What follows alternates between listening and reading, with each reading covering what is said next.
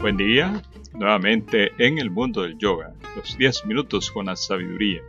Dice la enseñanza, ¿podría servir a un pueblo un rey si ninguno de sus súbditos le obedecen? Así, cuando el falso ego quiere imponerse sobre su majestad el alma, ¿cómo es posible la paz? Eso es lo que está sucediendo realmente en el ser humano. Nosotros hemos venido hablando sobre la mente en el sentido de que nosotros pensamos que somos la mente. Otras personas piensan que son el cuerpo físico, pero todo eso, esos dos conceptos están equivocados.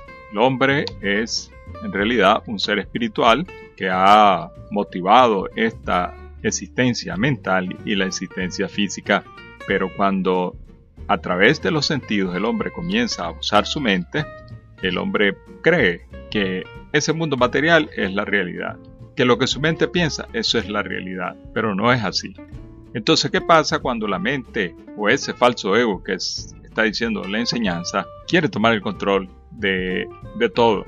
Bueno, como la mente no tiene un desarrollo, esta mente está construyendo todas las situaciones por las cuales nosotros ahora estamos fracasando. Ahora, cuando nosotros estamos pensando que todo lo que estamos haciendo es correcto, bueno, usted debe hacerse la pregunta, si la forma en que yo estoy actuando, pensando, no me está dando resultados, entonces debe existir una causa por la cual ella no está dando los resultados que nosotros queremos.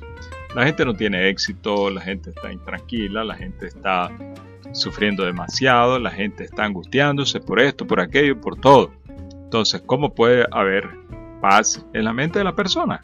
Y aún así, la mente nuestra quiere imponerse sobre su majestad el alma. Como el ser humano no ha conocido todavía una técnica, un proceso a través del cual él pueda hacer que su mente se eleve hasta la condición del alma, para que pueda ser un eficaz instrumento de la perfección, él sigue pensando que es su mente la que está, o la forma como la persona piensa, es la que realmente manda y nos encaprichamos en una idea y por esa razón la gente, en el caso de su alimentación, como su mente está pensando que la carne es el alimento para este cuerpo físico y está sustentada su idea por la tradición de alimentarse de esa manera, además de la información científica que circula donde la gente está comiendo o se debe comer esa sustancia. Además de eso, toda la fuerza de la costumbre, la fuerza de la transmisión hereditaria de los hábitos alimenticios, pues refuerzan la idea en la mente de la persona que eso es lo correcto.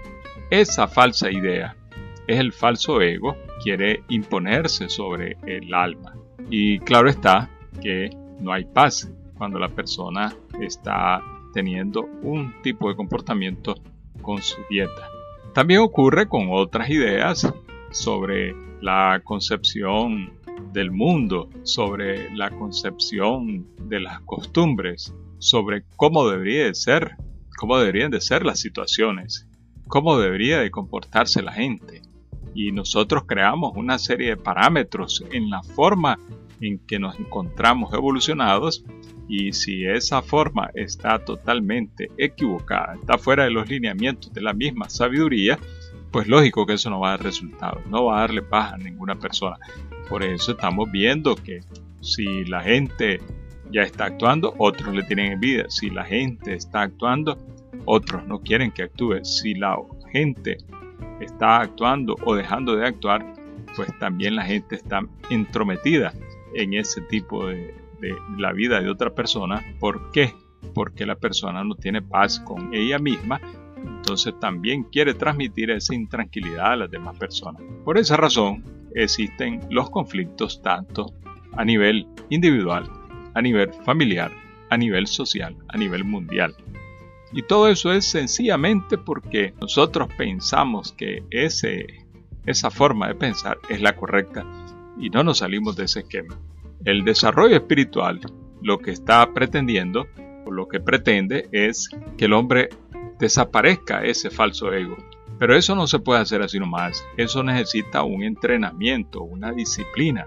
Por esa razón los pensamientos que la gente está generando no se hacen realidad y apenas uno piensa.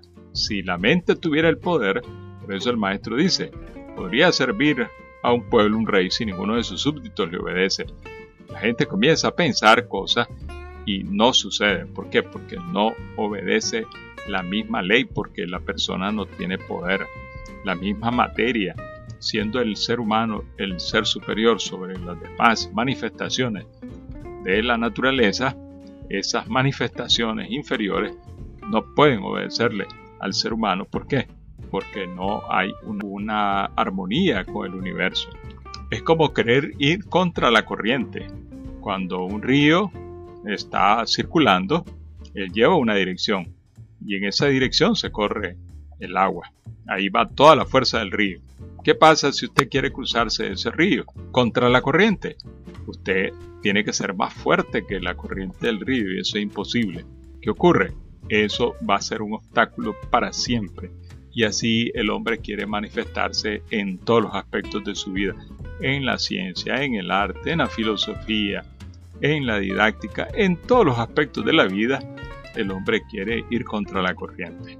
Por eso su falta de éxito nosotros comenzamos a circular ese río para cruzarlo a favor de la corriente y la misma corriente del río nos ayuda a cruzarlo, pero en pocos momentos usted está al otro lado.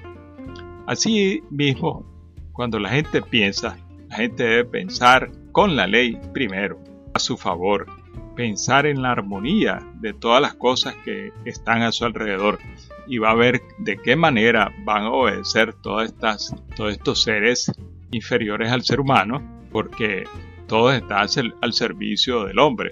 Si usted ve la grandeza del Ser Supremo, ¿qué es lo que está haciendo? El Ser Supremo está al servicio del hombre, por eso el hombre tiene agua, tiene aire, tiene todo. Pero todavía el hombre no ha sabido comprender esa misma situación. ¿Por qué? Porque su falso ego piensa que es toda la existencia. Piensa que Él es el que manda, piensa que Él es el que tiene la razón, piensa que todo debe seguir el orden tal y como la persona cree que debe ser. Por eso existe la enseñanza para que el hombre salga de esa forma terca de pensar y comience un proceso natural de desarrollo de su mente con cualidades espirituales. Cuando el hombre comienza este proceso de práctica de mantra, yoga, meditación, nosotros comenzamos en primer lugar a hacer algo por nuestra propia evolución. La gran mayoría de los seres humanos no está haciendo nada en el sentido de su eh, evolución. Y si la persona, dice el maestro, no tiene un tiempo para la vida espiritual, no merece ni la vida que tiene. Esas palabras son realmente de un impacto muy fuerte porque todos queremos vivir. Pero si no estamos haciendo de nuestra vida algo útil, ¿para qué queremos la vida? Si yo estoy destruyendo mi vida a través del alcohol, ¿para qué quiero la vida? No es ese el plan de, Dios para el ser humano. Aunado a los problemas en los cuales ya nace la persona, nosotros seguimos entorpeciendo nuestra mente, nuestras capacidades, entonces es muy difícil. Por eso los maestros aparecen en cierto tiempo enseñando las disciplinas para que el hombre realmente sea feliz, haga su papel de evolucionar aquí sobre la tierra y comience a colaborar en el proyecto del Ser Supremo para conocer humanos, que es lo que más necesita la humanidad, espiritualidad. Y la técnica del mantra yoga meditación es una técnica dirigida a que el hombre desarrolle sus capacidades espirituales. Entonces sí, realmente comienza a manifestarse su majestad el alma y cuando su majestad el alma comienza a manifestarse, todo comienza a fluir, a andar en armonía, a establecerse la paz interior, a establecerse el amor en la vida de la persona. Y entonces la gente ya con esas cualidades, con esas condiciones, es muy fácil para el ser humano amar, es muy fácil para el hombre transmitir la paz, estar en paz y todo lo que esté a su alrededor guía por esas mismas influencias del poder de la mente de este ser humano. Y esa es la grandeza de los maestros de sabiduría, eso es lo que ellos han venido a hacer, a enseñarnos cómo nosotros podemos utilizar nuestro tiempo aquí sobre la tierra para convertirlo en una fuente de inspiración, una fuente de verdad, de conocimiento, de sabiduría. Invitamos a las charlas que estamos impartiendo en nuestro Centro Cultural Yoga de Banán. Este domingo a las 10 de la mañana tenemos la ofrenda de amor para que usted participe de este ofrecimiento de flores y frutas a la divinidad. Bien, pueda participar en una meditación grupal y a la vez obtener la información de cómo practicar mantra yoga meditación en el Centro Cultural Yoga de Banán.